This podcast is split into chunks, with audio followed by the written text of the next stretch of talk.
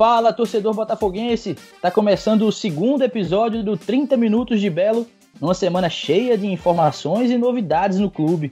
E para falar sobre o planejamento da temporada, vamos entrevistar Francisco Sales, diretor executivo de futebol do Belo. Lembrando que você pode nos ouvir na sua plataforma preferida. A gente está no Spotify, no iTunes, Google Podcast, Castbox e em diversas outras. Eu sou João Pedro Melo e acompanho o Botafogo pelo Globo Esporte. Aqui comigo o Fábio Hermano, setorista do Botafogo pela rádio CBN João Pessoa. E aí, Fábio, tudo certo? E aí, João, Léo, Salles, grande abraço aí para todo mundo. Antes de começar nosso episódio, né, vamos agradecer a galera que, que ouviu nossa, nossa estreia, né, semana passada. A galera também que ajudou compartilhando. A galera do Belo Mil Grau, do Bora Belo, deram uma força bem bacana pra gente aí divulgando o nosso, nosso primeiro episódio, que foi um sucesso, viu, João Pedro? Sucesso de, de audiência aí. E hoje, hoje, sem dúvida, será um sucesso até maior. A torcida tá aí ansiosa, né, para saber mais informações aí sobre esse 2021, quem fica, quem sai, quem tá chegando. E aí a gente vai tentar descobrir tudo aí com o Salles na edição de hoje. É isso, e também aqui com a gente Léo Barbosa, que acompanha o Belo pela TV Arapuã. Fala, Léo, tudo certo? Fala, João, Fábio, Salles, que tá aí com a gente, nosso convidado de hoje. Acredito que esse segundo episódio, né, de, do podcast 30 Minutos de Belo vai ser mais estourado, né? Ter mais sucesso aí do que o primeiro já teve, né? Quem sabe a gente trazer aí muitas novidades, né? Do, junto com o Salles aí, essa temporada de 2021 do Botafogo que já está aí para começar. Então vamos embora. E já vou aproveitar para cumprimentar também nosso entrevistado, Salles. Obrigado aí por topar participar do nosso podcast. Bem-vindo ao 30 Minutos de Belo. Ah, é um prazer estar aqui no podcast de vocês. Tanto, obrigado aí pelo convite, João, Leonardo, Fábio. E vamos falar aí de Botafogo aí, que é o que a torcida quer escutar. É, Salles, vamos falar um pouquinho aí da, dessa tua carreira, né, como executivo aí de futebol, tu começou aqui no Botafogo, né? Teve uma experiência ali no início, depois deu uma rodada, né? Foi para o Santa Cruz ali, eu acho que no finalzinho para o começo de 2020, né? Para o Santa Cruz. Também recentemente, agora no final de 2020, é, teve uma passagem pelo Criciúma. Como é que tu vê essa, essa tua experiência aí, né? Depois de ter começado aqui no Botafogo, né?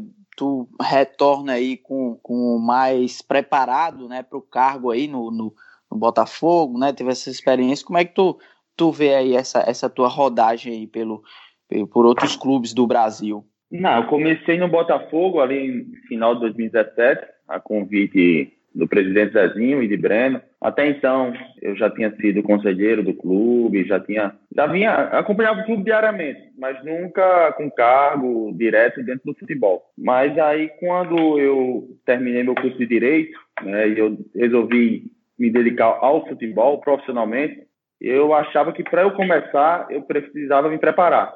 Foi quando eu fiz o curso de gestão, a especialização de gestão no futebol lá no Rio de Janeiro né? Passei 2017 todo fazendo esse curso, onde fez com que eu criasse uma rede de, de contatos aí no Brasil todo, né? fora o conhecimento que adquirido. E no final de 2017, junto com o Varley, a gente assumiu a pasta do Botafogo, eu como diretor, ele como gerente de futebol, e para dar esse, esse começo aí.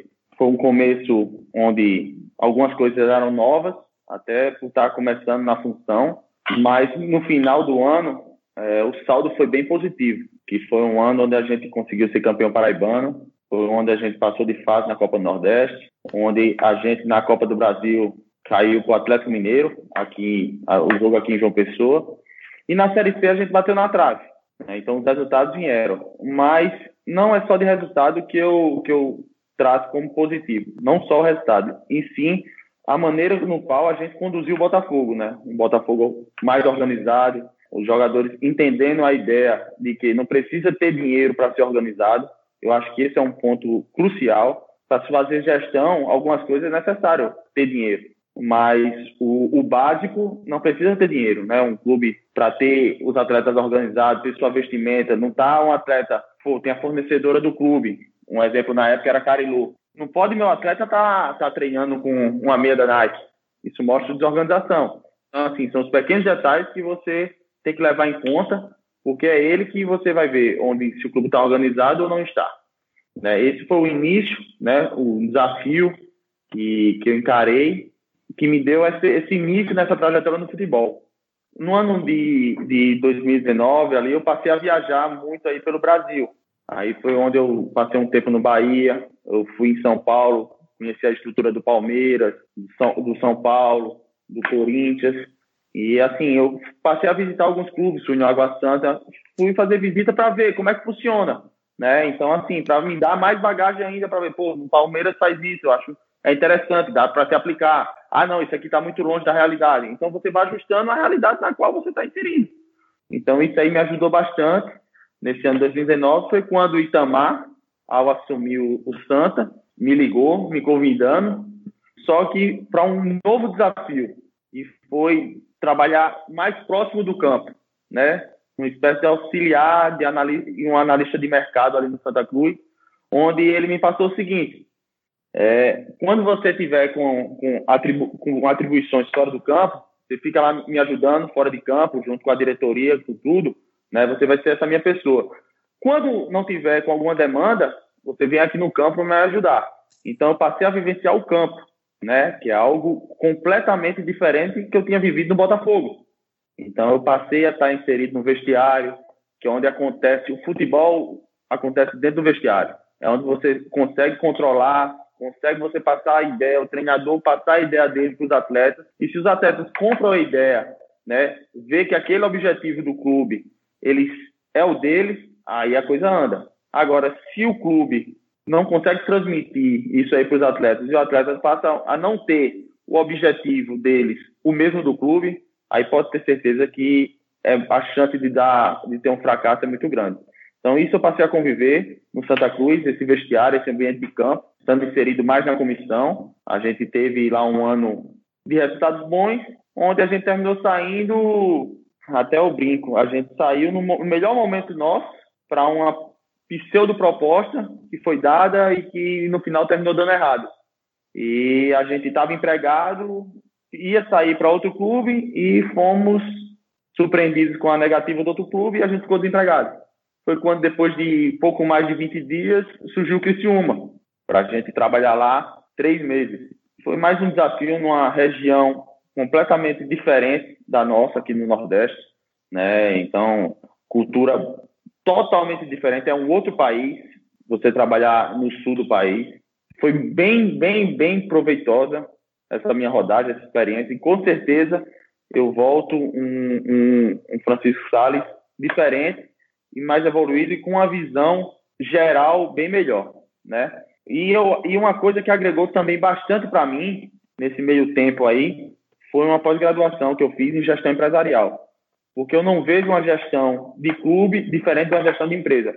Claro que tem suas peculiaridades cada uma, mas você tem que tratar o clube como uma empresa. Você não pode ver o dinheiro do clube como um dinheiro que não seja seu, porque quando o dinheiro, quando você vê o dinheiro sendo seu, você tem zelo por ele. Então eu, eu acredito muito nisso e é nesse ano 2021 a gente vai tentar implementar algumas coisas para trazer o Botafogo de volta ao caminho das vitórias.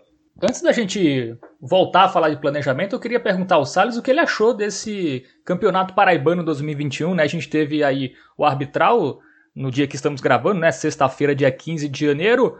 É, campeonato com turno único, tem uma repescagem ali entre o terceiro e o sexto, semifinal com jogo, final e de volta. O Botafogo acabou se dando mal no sorteio, né? Vai fazer quatro jogos fora de casa e apenas três em João Pessoa. Como tu vê aí é, essa definição do campeonato paraibano depois de tanto moído? Ah, eu, eu achava melhor algo mais simples, né? Essa é a minha opinião. Poderia ter feito dessa mesma forma com os jogos de ida, aí é, sorte e azar, né? O sorteio. Então isso aí, infelizmente nesse momento aí o Botafogo teve azar no sorteio e vai terminar fazendo quatro jogos fora de casa. Mas eu acho que ao invés dessa repescagem, poderia ser feito dois jogos de semifinal e dois de finais. E até para você vender para o público a fórmula é até mais fácil. Porque a gente que é do meio, a gente vai debater, vai entender tudo, mas não vejo essa necessidade de você colocar uma repescagem antes de uma semifinal. Mas é o que, é o que foi aprovado, é o que, que vamos ter nesse ano no Paraibano. E o Botafogo, sem dúvida, vai entrar para voltar a ser campeão. Só complementando aí o Salles, eu concordo com ele. É um campeonato muito perigoso para os times favoritos como o Botafogo, porque é um jogo só. Um jogo só pode acabar um 0 a 0 ali para pênaltis. Então, uma semifinal ali pode ficar muito mais complicada para times como o Botafogo, 13, que vão ter um maior investimento.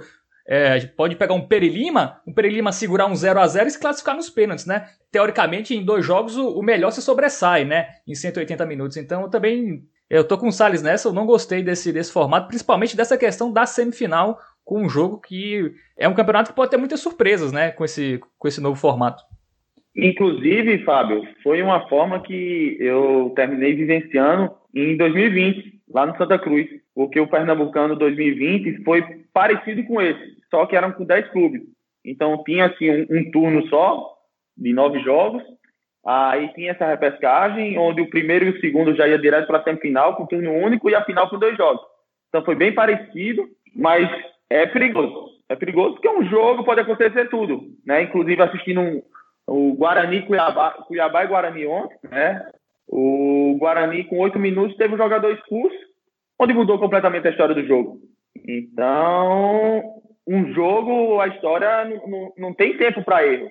Então, se o cara tiver num dia ruim, pode ser que as coisas se compliquem, né? Você acha que vai ter mais pressão, Salles, para o Botafogo ir bem, de poder ser eliminado já na semifinal para um time menor aí, com menos investimento?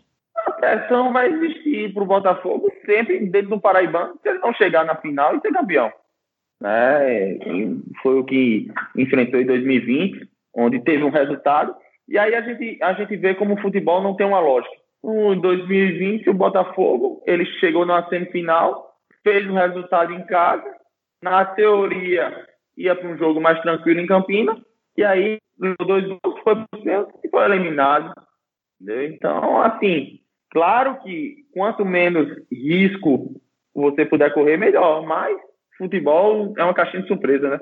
Você tem que ser competente no momento que estiver dentro do campo para conquistar o título e conquistar a vitória. Salles, essa semana é, foi anunciado um pacotão aí de permanências, contratações já para essa próxima temporada, essa temporada que está começando agora. E o que é que você pode falar desses jogadores que chegaram e que ficaram? Né? Por que o Botafogo escolheu contar com eles para 2021? A gente achou importante, mesmo sendo necessária uma reformação, a gente achou importante deixar uma espinha dorsal, mesmo que seja mínima, mas que tenha uma espinha dorsal. Por que é importante? Porque uma espinha dorsal vai ser a referência daqueles atletas novos. Eles que vão passar como funciona o clube, uma questão de dia a dia, eles vão orientar, o pessoal vai ter uma referência dentro do clube nesse início.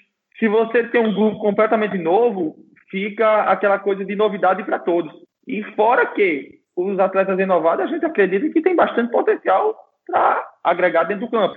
É o caso do Juninho, do Marco Aurélio, do Rogério, do próprio Fred, que deve voltar um pouco mais para frente, e, e, fora os atletas da base que, que, permanecem. Então, a gente acredita que essa espinha dorsal, com esses quatro atletas, podendo ser cinco, podendo ser seis, é, depende de algumas negociações, é, vai dar esse suporte para esses atletas novos que estão chegando. E sobre os, os reforços que a gente já, hoje mesmo, a gente viu vários aí chegando. É, hoje foi anunciado o, o Thiago, né, que é um atleta onde fez uma base no Flamengo. Infelizmente enfrentou com teve dificuldade na carreira com lesões, mas a gente teve o cuidado de antes de assinar qualquer coisa com o Thiago, colocar ele com o nosso departamento médico. Então foi feita uma, uma, uma, uma análise clínica do atleta e o nosso fisioterapeuta vem acompanhando ele desde antes de assinar o contrato, foi feito o teste, inclusive foi feito um exame cinético para a gente ver qual era o grau de desequilíbrio muscular do, do atleta. Então está tendo todo o acompanhamento para a gente ter o Thiago 100% e nos ajudar dentro de campo, porque o potencial, que é o mais difícil, ele tem. Agora tem que cuidar da parte clínica. E o Botafogo foi cauteloso com relação a isso. E eu acredito que ele possa nos ajudar e muito nesse ano 2021. Já o William Machado é um zagueiro canhoto que fez sua base no Criciúma e as referências foram muito boas dele lá. Passou pelo Brasil de Pelotas, todo mundo sabe, o, trabalhou com o Vilar, foi seu titular nessa campanha da Série C do Ferroviário e é um atleta que pode nos ajudar bastante nesse ano 2021. Teve o Pablo, né? O Pablo foi anunciado. Isso. O Pablo é um volante, tem dois acessos com Fortaleza, da Série C para a Série B e da Série B para a Série A. Então, um atleta que chega aqui com totais condições e credenciado a, a ser o nosso segundo volante e nos ajudar nessa, nessas campanhas, nesses campeonatos que estão por vir nesse ano de 2020. Então, um volante de qualidade e ele tem a possibilidade também de fazer lateral direito, então isso é bastante útil dentro do grupo, onde você pode criar uma situação de jogo no decorrer da partida. Então, ele tem essa experiência, tem essa possibilidade, essa versatilidade. Eu não tenho dúvida que esses atletas anunciados até então vão nos ajudar nessa caminhada de 2021. Salles, tem mais nomes fechados já aí, contratados, que vocês vão anunciar nos próximos dias? Ao todo, você já tem quantos jogadores no, no plantel para 2021? A gente ainda tem mais alguns jogadores que a gente tem assinado. Por volta de mais sete ou oito atletas a gente tem aí assinado, que aí o pessoal do marketing né, e da assessoria estão trabalhando para ver a melhor forma de anunciá-los. No decorrer dos próximos dias, né? Até porque já começa a chegar atletas aqui na próxima semana. Já deve ter alguns atletas chegando por aqui. Isso, isso reforços, né, Salles? E se tratando de renovações, já, já tem mais alguma? Como é que tá? Questão de renovação, já fechou? Como é que tá? Essa, essa renovação aí que você tá, tá querendo falar é do Felipe? Pronto. Olha, o homem não enrola não, viu? Pode perguntar, pode perguntar. Direto, aí, direto. Não, o Felipe tá, tá, tá bem conversado. É, faltam alguns ajustes, ali, pequenos ajustes, mas acredito aí que poderemos ter um desfecho bom para todos. E sendo bom é, é ter Felipe em 2021, é, que ele tem um papel importante, teve um papel importante em 2020, quando o Botafogo escapou da, dessa Série D, até aquele jogo lá do Vila, eu estava lá em Criciúma, assisti, e foi um jogo onde aquela defesa do pênalti foi a que marcou para escapar da Série B. Eu acho que se você for olhar, foi o, o ponto-chave o Botafogo não, não, não ter tido essa queda. Então, eu acho que em 2021, com as coisas organizadas, tem tudo para ele conseguir colocar uma foto dele. Até brinquei com ele é, em uma das conversas que eu tive com ele. Ele tem que colocar uma foto dele aqui na parede, aqui da Maravilha do Contorno. Não pode ser o goleiro que livrou o Botafogo do abaixamento. Ele tem que ser o goleiro que foi campeão paraibano e o goleiro do acesso à Série B. Isso daí que é uma foto bacana e bonita de, de se ter aqui no clube. Mas ele tá. A conversa está sendo boa. Temos boas chances de, de ter Felipe em 2021. Será que semana que vem já teremos alguma definição sobre a renovação dele? Alguma coisa? Podemos ter, podemos ter nos próximos dias aí, podemos ter. Tá? São pequenos detalhes. Pequenos uhum. detalhes que faltam. Entendeu? Para não, não, não cravar aqui e aí depois, como o futebol é muito dinâmico, nós todos Sim. sabemos, e aí termina que não dá certo, aí fala, ah, cara, sei lá, no podcast falou que estava certo. Entendeu? É. Então tem, tem, que deixar essa margem de segurança para. Mas eu acredito, eu estou confiante que ele, ele vai estar conosco aqui em 2021. Tem concorrência, Salles, aí, para o Felipe? Porque ele fez um bom ano, né? Tem concorrência e Felipe, não só pelo bom ano, mas tudo aquela história que ele carrega, né? É um, é um goleiro super vitorioso onde não é fácil você jogar em Flamengo e Corinthians e jogar, né? Até brinquei é, com ele também, eu vou, a gente vai conversando aqui, eu vou me lembrando de, é, não é à toa que ele no Corinthians, no Corinthians de Ronaldo, quando o Ronaldo fazia gol, quem estava lá atrás era ele. E no, no Flamengo de Ronaldinho, se eu não me engano, era ele também.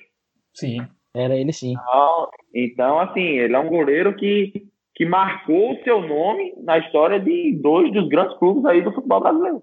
Então, tudo isso é, é algo que ele vai carregar sempre. Fora que ele fez um ano de 2020 muito bom. Então, tem algumas concorrências sim, né? Ele, ele nos disse, ele falou, mas ele, ele está totalmente voltado a continuar com, conosco em 2021. Salles, geralmente o Botafogo busca um, um, nome que seja uma referência, né? A gente viu esse nome sendo camisa 10 em algumas temporadas, como Lenilson, como Marcos Aurélio. Clayton. É, Clayton também era uma referência técnica, né? É... Ah, se você for lembrar aí de Clayton, e aí eu posso falar bem, porque eu estava aqui em 2018, então participei da, da, da, da negociação de Clayton. Clayton chegou aqui onde quase ninguém conhecia. Não, Isso mesmo. Clayton chegou foi. aqui sob total desconfiança. Ah, tá trazendo Clayton do São José, time de Série D, tudo. E aí, quando foi, ele se tornou o Clayton que todo mundo aí, se a gente fala de trazer Clayton de volta, eu acho que de, de 100, 99, tá? para não dizer que vai ser 100, 99 vai querer a volta dele. Então, o Clayton é, é, diferente desse perfil aí de Lenilson, de Marcos Aurélio, mas esse atleta aí que você fala, a gente tem o Marco Aurélio, que continua, nosso, o camisa 10, né, que até era estranho vê-lo com a camisa 8, ele é o Verdade. camisa 10, que vai ser o camisa 10 em 2021. Ele teve até aqui hoje na, na Maravilha, eu falei, ô Marcos, já, já pode, se quiser lá colocar a camisa, já tá lá separada lá, a sua, a sua camisa 10 lá. Aquela 8 lá não caiu bem não em você. Ela até riu, brincou, mas a gente tem algumas referências esse ano, o que é bom. Se você for olhar, a gente vai ter quase que a espinha dorsal, a referência nossa vai ter a renovação, os atletas renovados, né? Tanto Felipe, como Fred, como Rogério, como Juninho e com a Zoré.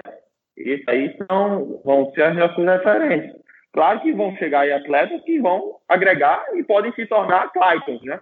Tratando, tratando o Clayton como uma surpresa, né? Uma surpresa positiva. Eu acredito que vamos ter atletas que vão surpreender, que vai chegar com uma certa desconfiança, mas que no decorrer do ano ele, eles tendem a surpreender positivamente. Deixa eu fazer duas aqui, João. A primeira é se tem algum outro atleta do elenco passado que vocês ainda negociam. Eu consegui apurar que o Mário Sérgio, lateral, e o Erivelto ainda conversavam. É, deu certo, não deu certo? E a outra pergunta é: qual posição o Botafogo vai investir mais? O Felipe provavelmente deve ter sido o jogador que vocês mais investiram, né? Mas dentre as peças que tu considera como principal para esse primeiro semestre, qual é que o Botafogo vai fazer um esforço maior, gastar um pouquinho mais? É um atacante, uma referência? Ah, os maiores investimentos, é, vou até ser repetitivo, mas os maiores investimentos foram as inovações, né? Se você, todos os atletas aí que foram que foram renovados, que a gente inclui também Felipe, que porventura vinha dar certo, são atletas que foram renovados num, num, num valor de mercado para a Série C acima da média, entendeu? Então, mas acredito que teremos aí um, um, não sei se no mesmo patamar de Felipe, de Marcos Aurélio, mas a gente carece de, de atletas em quase todas as posições, né? Que ainda não foram anunciados. Então a gente vai, vai ter que ter mais três zagueiros, vamos ter que ter mais dois laterais, vamos ter que ter mais dois laterais direito e esquerdo, vamos ter que ter mais um volante, mais um segundo volante no caso, porque temos aí o Rogério e o Pablo, o Juninho tratando ele como um segundo volante. Vamos ter que ter mais um meia, porque Marcos Aurélio precisa de ter um, um, um, uma sombra, né? um cara que quando ele cansar tem um substituto e que pode, por, porventura, vir jogar com ele também. Né? Isso aí vai depender de Marcelo. Então a gente precisa de centroavante, no qual a gente ainda não tem, e dos externos, né? dos extremos, dos atacantes de ponta, que também ainda tem essa lacuna. Né? Temos acertado porém ainda não está anunciado. Então, uma boa parte do elenco já está acertada. Já está na mão aí do marketing aí para fazer essa divulgação. E sobre o Mário e o, e o Erivelton, ainda negociam ou, ou não mais? Não, não, eles não continuam no, no Botafogo. Não, não. continuam. Não, nem o Mário, nem o, nem o Erivelton.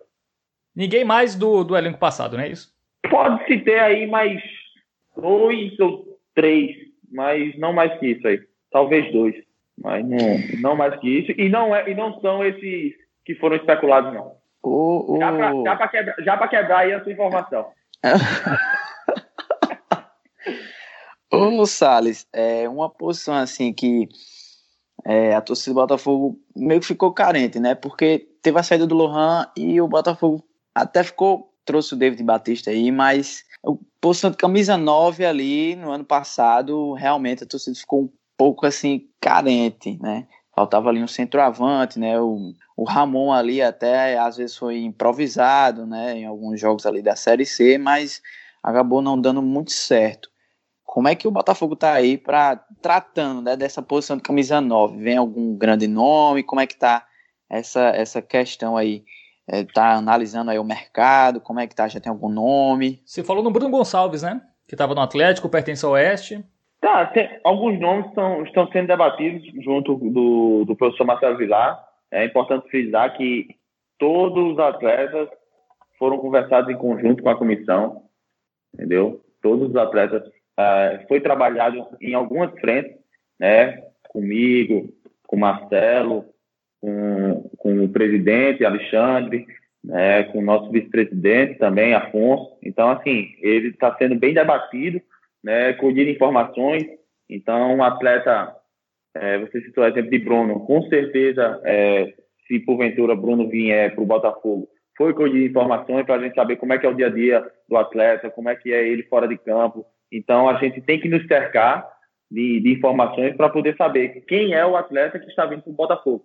Para a gente não ser pego de surpresa com, com é, alguns atletas aí que com histórico de disciplina e que passaram né, já no Botafogo. Então a gente não pode cometer o mesmo erro. A gente tem que nos cercar de informações para tentar minimizar. O erro é inerente né, da, da profissão, não tem certeza nenhuma. E ainda mais quando você tem um orçamento mais enxuto, onde vai ser necessário algumas apostas com atletas com menos bagagem ou com, ou com um, uma carreira menos extensa, a possibilidade de erro ela passa a aumentar. Então, por isso que tem que ter esse cuidado né, de colher informações na hora de contratar um atleta. Deixa eu fazer um registro aqui rapidinho da última resposta de Salles, que a gente colocou uma caixinha de perguntas no, no Instagram do, do podcast para que a torcida também trouxesse suas questões. E uma das perguntas foi justamente uma que você falou, Salles, sobre um possível reserva para Marcos Aurélio, que talvez não aguente jogar todos os jogos aí. E você já comentou, então a gente já tem essa pergunta para a torcida respondida.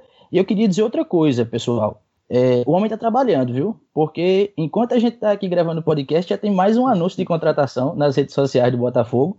É o lateral esquerdo Tsunami, eu já queria aproveitar para pedir que você falasse é, desse atleta, Salles, e me diga aí, vai chegar mais algum atleta enquanto a gente estiver gravando podcast? Você já pode adiantar aí uma, algum anúncio? Eu, eu, eu, falei, eu falei que os nomes já foram passados para o departamento de marketing do clube.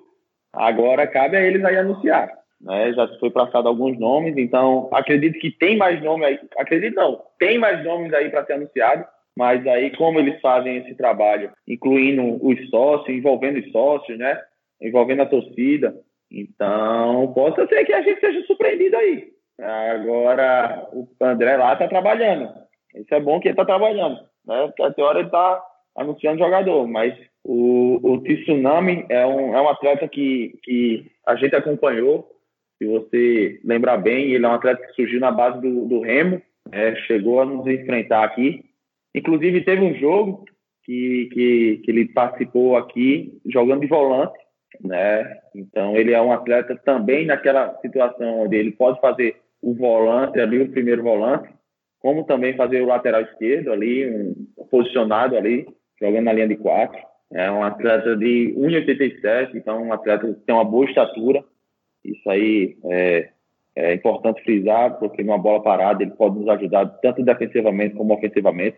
Ainda mais quando se tem um, um exímio cobrador de falta como Marco Aurélio, é importante a gente ter atletas assim nesse perfil. Então, é, quando se tem um, lateral esquerdo, como no caso de Tsunami, é importante que o treinador, o, a outra opção, tenha um atleta de uma característica diferente, porque isso aí dá variedade de, de opções dentro de um jogo, onde ele pode colocar o Tsunami e o outro lateral na linha da frente e fazer essa dobradinha. E pelo que eu tô vendo, Salles, são atletas que fazem mais de uma função, né? A gente falou aí de William, que joga na zaga e na lateral, de Tsunami, que joga na lateral e no meio, de Pablo, que joga no meio e na lateral. Então, é, é, esse o estilo de jogadores que vocês estão que vocês estão procurando, que tragam mais de uma possibilidade para Marcelo Vilar? É, isso, isso é importante, né? Você ter dentro do grupo, porque na hora de você montar, vai gerar aquela dúvida na cabeça do adversário. Ah, como é que ele vai utilizar tal jogador? como é que ele vai utilizar aquele outro? Ah, não, hoje ele vai, vai colocar de volante. Então você pode pegar o adversário de surpresa. E o futebol é, é quase que um jogo de xadrez. Né? Qualquer mexida de peça pode ser que pegue o adversário de surpresa. Então, por isso, a ideia é ter jogadores versáteis que possam fazer mais de uma posição. E nessa questão ainda de orçamento, Salles, o Botafogo no passado teve uma folha aí de mais de 340 mil, acabou a temporada com a folha em torno disso. O Alexandre Cavalcante ele tinha medido que a folha esse ano vai ficar em torno de 170 mil, quase metade, né? É, tu falou aí da, da, da questão do, do, time competitivo, né? Mesmo com um orçamento tão mais baixo, o Botafogo que está com muitas dívidas, né? É, mais de 3 milhões aí. O Botafogo, nesse primeiro semestre, né? Paraibano e Copa do Nordeste. Paraibano a gente sabe que o Botafogo vai brigar, sempre brigou e vai continuar brigando. Mas dá também para pensar em brigar pela Copa do Nordeste, o Botafogo que nos últimos anos também fez é, boas aparições no regional, ou é se contentar em fazer um bom paraibano e a Copa do Nordeste ali, se der, tudo bem, se não der, tá tudo ótimo. O objetivo é mesmo reestruturar financeiramente. Como vocês estão trabalhando com isso? Não, a gente está trabalhando que na Copa do Nordeste, como qualquer outra competição, o Botafogo vai entrar para dar o seu melhor e buscar as vitórias. Né? Isso, isso vai ser em qualquer competição. Só que o Campeonato Paraibano, o título do Campeonato Paraibano, nos dá um calendário para o ano de 2022 e o calendário tra nos traz receita. É, isso aí é importante frisar. Então, o título paraibano de 2021 traz um valor agregado muito grande para o ano de 2022. Além do título, que é importante, traz confiança, né? a torcida é, fica contente, a diretoria também, porque o trabalho mostra que está sendo bem feito, mas na Copa do Nordeste a gente não pode é, falar que vamos entrar só para participar, não. O Botafogo vai buscar a vitória brigar. Uh, o intuito do Botafogo na Copa do Nordeste é brigar. É claro que ele não entra como favorito, até é, é loucura e seria uma soberba muito grande eu chegar aqui e falar: não, vamos brigar para ser campeão, onde você vai ter um, um, Bahia, onde vai ter um esporte, um Ceará, um Fortaleza, que tem um orçamento de 10 vezes maior do que o, o do Botafogo. Mas, o, Bota, mas o, o futebol permite a gente sonhar. Porque quantos é, é, numa Copa do Brasil, há um, um, tempo atrás, um Santo André, quem imaginava que o Santo André ia ser campeão da Copa do Brasil? Ou um Paulista de Jundiaí? Né? Ou até mesmo, para a história recente, o Santos. O Santos aí não entrou na Libertadores como favorito. Por mais que tenha a sua tradição, e o Botafogo também tem tradição, né? Proporcionalmente falando, na Copa do Nordeste, o Botafogo tem tradição. Foi em 2019 o vice-campeão, em, em 2020, não vem fazendo. Desde 2018, onde foi a primeira vez que, desde essa nova Copa do Nordeste, que ele passou a primeira vez de fase, o Botafogo vem fazendo algumas campanhas respeitáveis. Então, o futebol nos permite sonhar, mesmo com orçamento mais baixo, e vamos entrar para ser competitivo, para brigar. Isso aí não pode faltar. Não pode faltar a competitividade dentro do grupo do Botafogo. Ainda nessa seara aí do orçamento, é, o Botafogo pensa em investir mais na Série C, por exemplo, é, trazer jogadores, mais jogadores, principalmente aqueles que disputam Paulistão, enfim, encorpar o time para a Série C, até por isso tá gastando menos nesse primeiro semestre, ou vai ser a tônica do ano todo um time bem mais barato? Vamos ver é, a questão justamente do orçamento, se vai ter alguma, alguma incrementação dentro das receitas do clube para poder a gente fazer esse aporte né, surgindo, surgindo novas receitas, sem dúvida, a gente vai para o mercado para tentar incorporar o elenco. Agora, eu não, não, não posso lhe travar hoje, porque ainda tem negociações em andamento, onde pode surgir novos patrocinadores ou novos parceiros que venham incrementar a receita do clube. Lógico que a Série C é um campeonato, em comparação ao paraibano, é que uma exigência técnica maior. Então, a gente precisaria ter é, novos atletas para incorporar o elenco, para que na hora de uma troca o nível técnico não, não caia muito. E, mas vamos depender dessa, da receita, do que vai ser incrementado no decorrer do ano, no orçamento do clube. É, eu vou, eu vou perguntar o seguinte: a gente falou bastante do elenco, falou sobre aí planejamento para a temporada e falou muito no nome que é o do treinador Marcelo Vilar. E aí eu queria te perguntar é, o que é que levou o Botafogo a escolher Marcelo Vilar? Quais foram os principais fatores assim que fizeram o Botafogo decidir por Marcelo Vilar para essa temporada em que o Botafogo vem numa situação financeira é, diferente, né, dos últimos anos, vem aí até de uma última temporada uh, bem ruim. Então, o que é que você acha que foi o principal fator para fazer Marcelo Vilar assumir agora o barco aí do Botafogo de novo, né? Vitorioso demais aqui, tá de volta. Conhecer o clube, né? isso aí sem dúvida. No, nos últimos anos aí, nessa, dessa crescente do Botafogo, ele foi o treinador que passou mais tempo, né, que foi a temporada 2013, 2014, 2015, e foi o que obteve é, títulos. Então, Marcelo, é, também como eu falei que eu tinha meu, meu, meu radar, meu banco de dados de atletas aí, ele também tem um, um banco de, de, dados aí recheado. Né, a gente debate muitos nomes, muitos nomes, né, até chegar naquele que a gente vai caminhar ou não para um, um acerto. Então, ele tem esse conhecimento de mercado, ele conhece o clube, e ele, ele vem para um clube que, diferente do que ele encontrou em 2013, porque se, se vocês forem lembrar, em 2013 o Botafogo não tinha um campo para treinar. Era uma peregrinação no campo da escola técnica, ele, o Botafogo treinava em Mari, o Botafogo não tinha campo para treinar. Então, ele vai chegar hoje com uma estrutura onde o Botafogo tem o seu campo para treinar, tem sua academia, tem seu departamento médico, tem o seu alojamento. Então, tem uma estrutura para uma Série C boa, boa, que vai dar, vai dar totais condições para os atletas se prepararem. Então, Marcelo Vilar, ele é um nome que, que consegue agregar esse valor em torno dele e, com certeza, tem totais condições de nos trazer o título e, e um acesso. Salles, ele era tão mais barato que o Pisa, o Marcelo? Porque a gente ficou sabendo que o Pisa não ficou pela questão salarial. Aí veio o Marcelo Vilar, que eu acho que, num todo, é até um treinador até com mais bagagem do que o próprio Pisa, né? Porque já teve dois acessos, né? De, de Série D para Série C. Fiquei meio na dúvida, assim, sobre isso. É até meio. Eu prefiro até não comentar essa questão de caro ou barato, né? Porque você termina tratando os profissionais como um produto, né?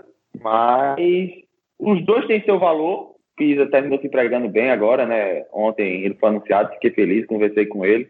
Né? E ele saiu numa boa aqui conosco, saiu com as portas abertas. E que isso é importante, ainda mais como profissional e um treinador, especificamente, porque ele deixou as portas aqui abertas, Pisa e teve seu, sua volta aí uns resultados muito positivos. E eu não tenho dúvida que Pisa um dia vai voltar para o Botafogo, como o Marcelo está voltando agora e como ele voltou no final do ano passado. Né? Então, é isso. É, o Vilar foi mais fácil de negociar, né? Acho que foi, foi mais nessa aí. Fábio não se segura, não, Salles. Fábio não se segura, não. Ei, é, o, o Salles, é, Itamar Schuller, pelo fato de tu ter trabalhado com ele no Santa Cruz, no Criciúma, houve um contato com ele, alguma sondagem antes de acertar aí com Marcelo Velar? Não, não houve nenhum contato, nenhuma sondagem, até porque é, questão de valor, né? Aí a gente volta para valor, mas a gente sabe de patamar financeiro é, é outro, né? é outro. Então a gente tinha o nosso, o nosso valor é, que poderiam chegar, claro que não é um valor absoluto, né? pode ser um pouco mais, um pouco menos. Então, assim, é, Itamar é um profissional aí que dispensa comentários, que é identificado com o Botafogo, então a gente conversava muito sobre o Botafogo, né, sobre a temporada que ele teve aqui é, em 2010, salvo engano, 2010 ou 2010, Isso, ou 2009, 2010. E onde ele teve suas dificuldades, ele viu um Botafogo é, vamos dizer assim, muito mais amador. Ele voltou em 2016 e ficou em 2017. Já pegou um Botafogo bem mais profissional. Porque eu lembro, em 2010, ele chegou até, ele comentava que teve um momento que a grama estava alta não tinha ninguém para cortar ou para aguar o campo, e ele fazia isso aí, em 2010. Então, assim, já na volta dele em 2016, voltou o treinador campeão paranaense em cima do Curitiba dentro do Couto Pereira. Então é um título que, que merece, é, merece todas as honrarias lá em Ponta Grossa. Né? E foi o primeiro título da história de um clube de 105 anos. Então, Itamar, dispensa comentários, é um, é um treinador aí que, que eu tive com ele um pouco mais de um ano e que também é um treinador que se viesse a vir para o Botafogo ia agregar bastante, mas não, não, não foi o caso dessa vez não. Para a gente fechar aqui, eu queria te perguntar Inclusive, é, isso a gente também recebeu lá no Instagram da torcida. O que, é que a torcida pode Já esperar para. É. Eu, come... eu pensei que vocês iam perguntar porque eu comemorei o, o, o gol do Santa Cruz contra o Botafogo. Vamos perguntar, não? então vamos, vamos falar sobre isso aí. eu, eu acho o seguinte. Eu, eu imagino que profissional que você. Eu queria fazer essa pergunta seguindo outra linha, porque eu imagino que o profissional que você é, você comemorou porque era o time que você defendia, que botava comida no seu prato. Mas eu queria perguntar, como torcedor do Botafogo, que eu também sei que você é, como é que você se sentiu se vendo obrigado a torcer por um time contra, jogando contra o Botafogo? Agora eu vou, vou, eu vou lhe responder, mas antes eu vou lhe fazer uma pergunta. Imagina você, presidente do Santa Cruz, e jogando contra o Botafogo, você tem um funcionário seu lá pagando, e aí é gol do Santa Cruz, e aí pega a imagem e eu tô puto lá jogando copo no chão. O que é que você faria? Exatamente, é isso aí, tem que comemorar. Tá pagando salário, não tem o que fazer, não. Ali, ali não é o Salles torcedor, ali é o Salles profissional. Então, o Salles profissional, ele, ele, ele fica na frente do, do Salles torcedor. Então, eu, talvez eu não acredito que alguém tenha dúvida que quando o Botafogo estava jogando contra o 13, eu estava torcendo pro 13. Eu acho que isso aí soa, soa, soa meio que absurdo isso aí. Mas entre o Salles profissional e o Salles torcedor, o Salles profissional vibrou pelo gol, porque se você for ver todo o histórico, aquele jogo, se o Santa Cruz perde, ele estava eliminado da Copa do Nordeste. E aí imagina um, Santa Cruz eliminado na primeira fase da Copa do Nordeste, onde se classificariam quatro clubes. Né? Então a pressão lá era imensa. A gente estava pressionado aquela semana, a gente estava bastante pressionado, onde aquele, aquele resultado ali condicionaria também a, a pagar uma folha nossa. Então, assim, envolve todo um contexto que só quem está no dia a dia sabe. Então, foi um alívio. E aí, o jogo em si, foi a gente fez um gol de pênalti e no outro minuto teve um jogador expulso. E eu só apareci que o pessoal viu eu comemorando, porque quando o, o jogador foi expulso, teve a reclamação de Itamar, e Itamar foi expulso também.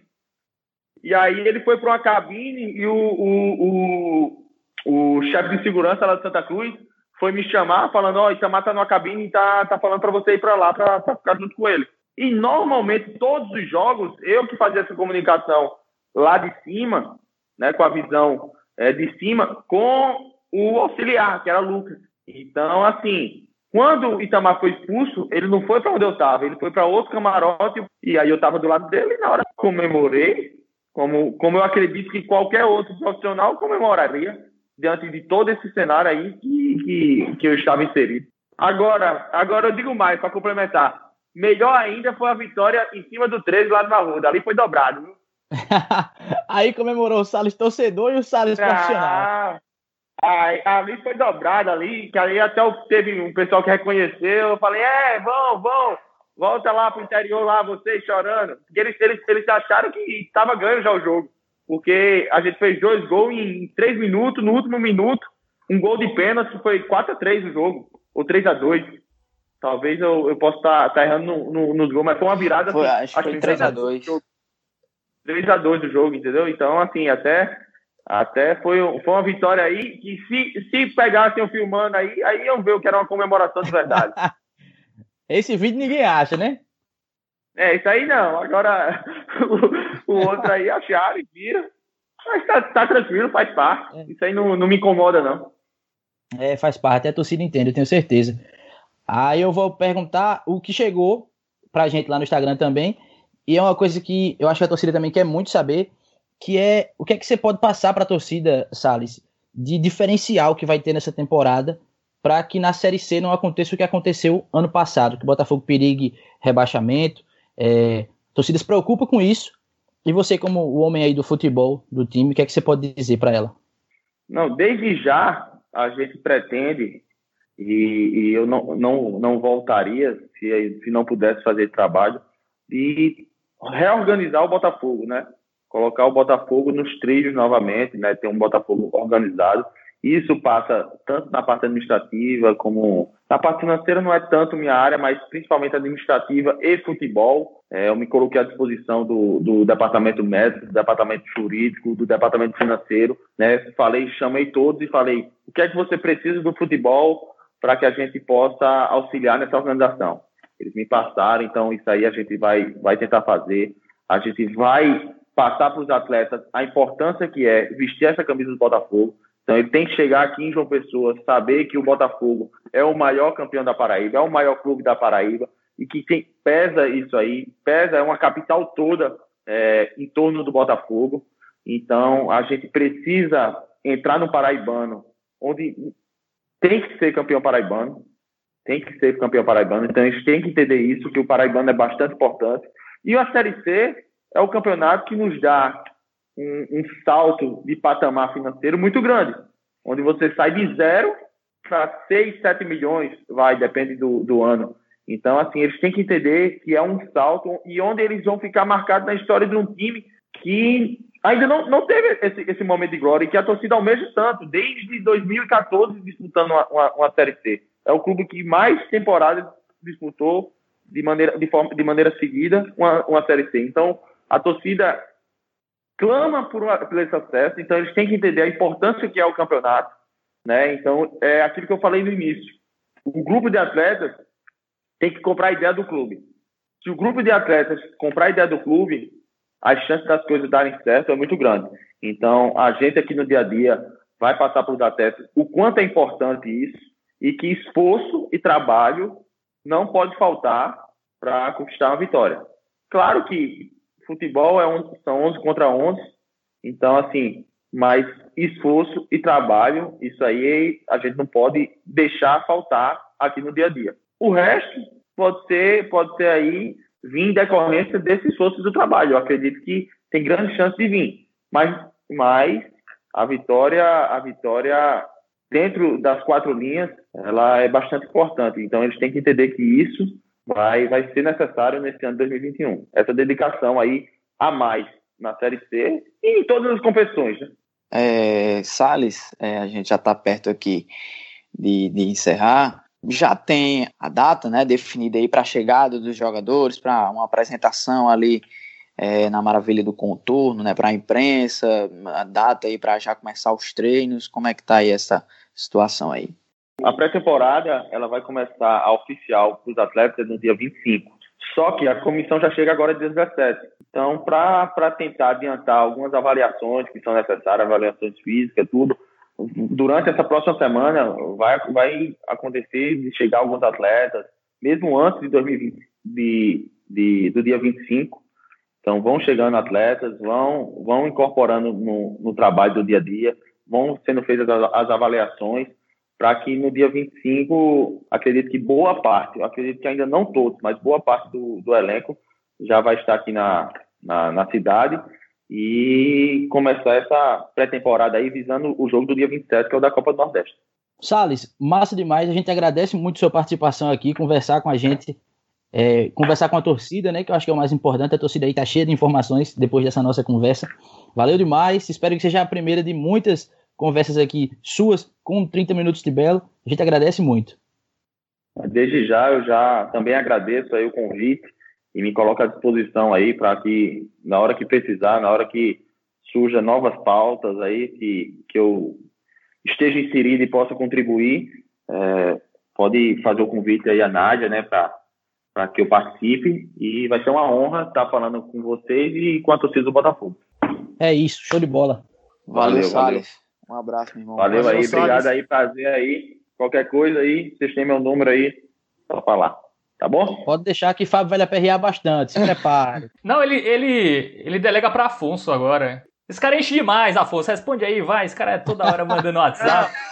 Não, eu tava do lado, pô. Eu tava do lado dele. Quando você mandou a mensagem para ele, aí como, como, como tava já, já tava, já, a gente já tava entrosado, já tava sabendo lá que era a mesma pergunta, eu falei, ó, o que a Afonso falar aí, que foi o que a gente conversou, é, é o mesmo discurso, então vai ser a mesma coisa. É Ctrl C, Ctrl V. tá bom? Ah, Mas então, tranquilo. qualquer coisa aí que eu puder responder e ajudar aí, estamos às ordens. Valeu. Valeu, Valeu, Valeu abração, hein? Um abraço, abraço aí, bom fim de semana. Bom fim de semana pra vocês. Valeu. Valeu demais, Fábio Hermano, Léo Barbosa, todo torcedor aí que acompanhou a gente até agora.